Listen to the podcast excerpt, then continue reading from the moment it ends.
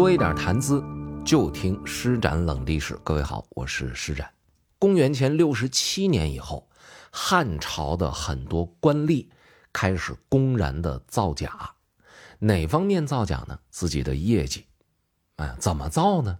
就是明明自己在当地并没有取得那么好的成绩，可是，在汇报数据的时候，他就把这个数据写得很好看。公元前六十七年往后就开始这么干了。哎，这里边有几个问题：第一，为什么是这一年开始？第二，怎么确定公元前六十七年这么准确的一个年份？难道就没有别的可能性吗？啊，这个问题呢，我得这么回答你，因为呢，正史当中记载就是这么写的。那这是一个什么事件导致从这一年开始有了这样的事情出现呢？啊，那正是汉宣帝执政时期，年号帝节，大帝的帝，气节的节啊，过节的那个节，是帝节三年的时候，这是公元前六十七年，这一年的春天啊，赶上三月份，汉宣帝呢发布了一个诏书，啊，这个诏书呢。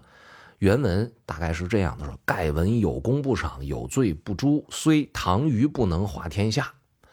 呃，翻译过来呢，他大概的意思就是讲啊，说人们常说，啊，如果有功不赏，有罪不罚，那么即使是尧舜这样的杰出的人物啊，这样的圣人，也没有办法把天下治理好。这是文章开头的这么一个。开篇啊，点题。那么他要干嘛呢？那他就讲了，说现在啊，胶东国丞相王成，这是一个人名，工作勤奋，治理当地的效果非常的好啊。好在哪儿呢？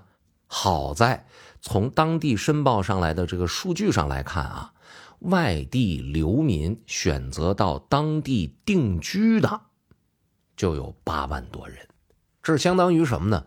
我一粗浅的理解啊，就是现在说城市净流入人口，哎，各位你想一想，很多人是不是从自己的家乡去到了别人的家乡去工作、去学习、去生活？为什么呢？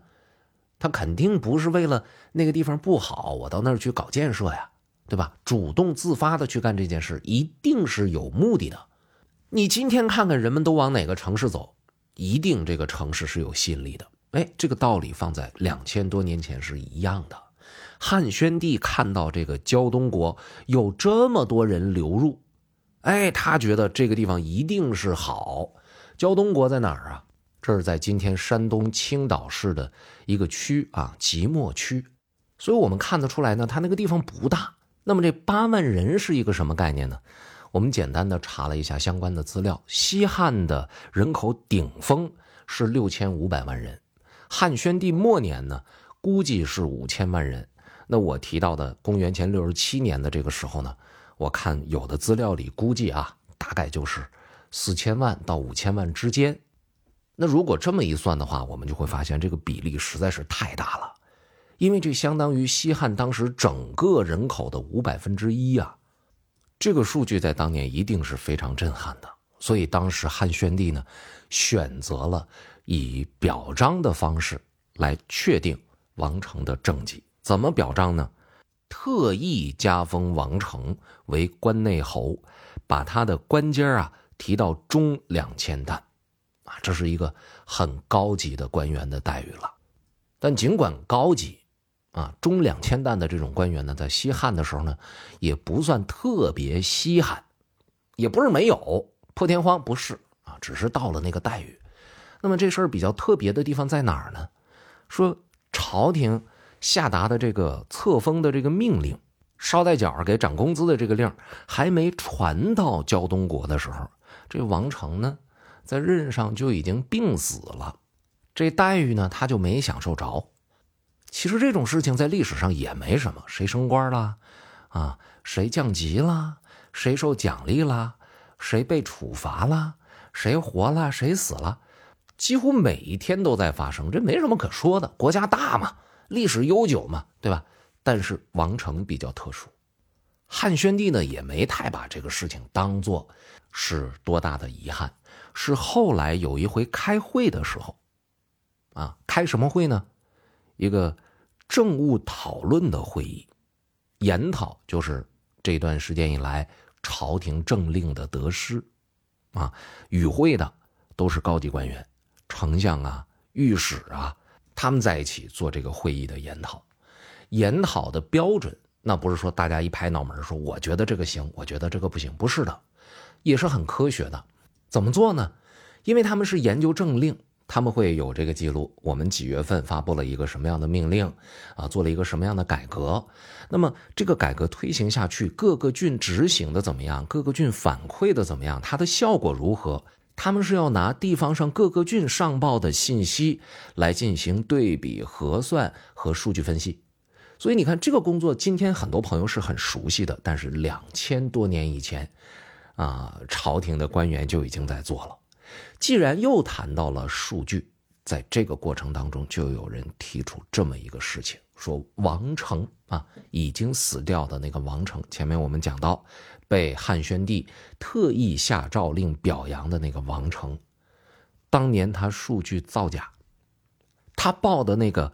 流民申报户籍的那个数目是虚构的，主要是为了这个数据好看，他才这么写的。结果竟然获得了朝廷的表彰和重赏，啊，这就给其他的那些官员呢带来了一个不好的范例，就是打王成以后，很多没有能力做出政绩的官员开始虚报成绩，来骗名誉。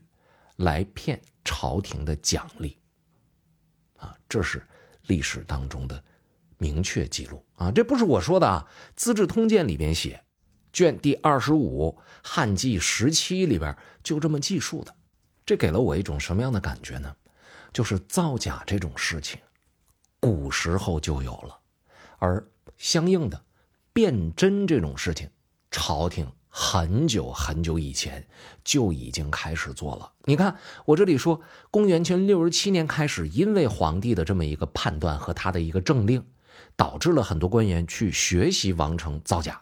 可是我可没有讲，从公元前六十七年开始，朝廷辨真啊，朝廷看政令得失的这个工作才启动。不是的，很久以前就启动了。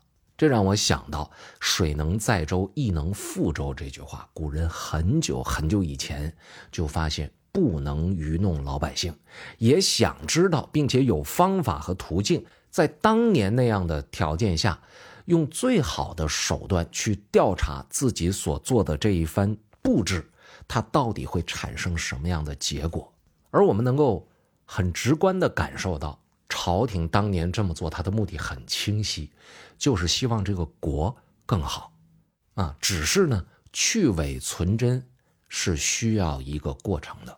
当然讲到这儿呢，再说一点小层面、小切口的东西啊，就一个感觉，就是最近一段时间，我们网友现在都说吃瓜嘛，经常会有大瓜爆出来，很多事情它未必是真的，有一些呢部分是真实啊，有的呢是片面真相。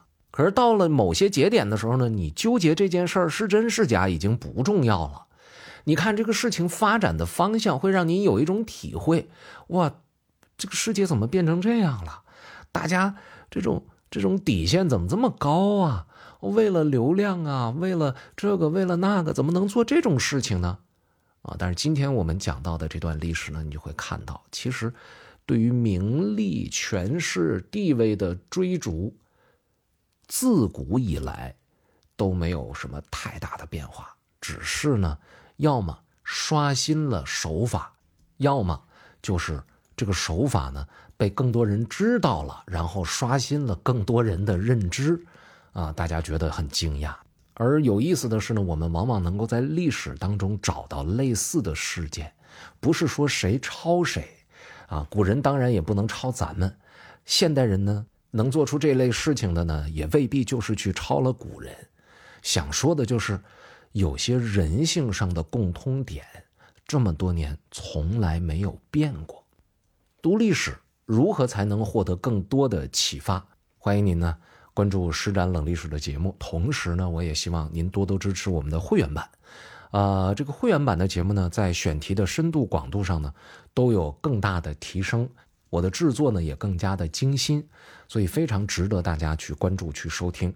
找到这个专辑的方式非常的简单，您在喜马拉雅点我的头像，您就能看到所有的专辑了。向您推荐的这个专辑名字就叫《施展冷历史》，呃，它的图标呢带一个 VIP 的字样，找到它点进去，然后按系统提示操作就可以了。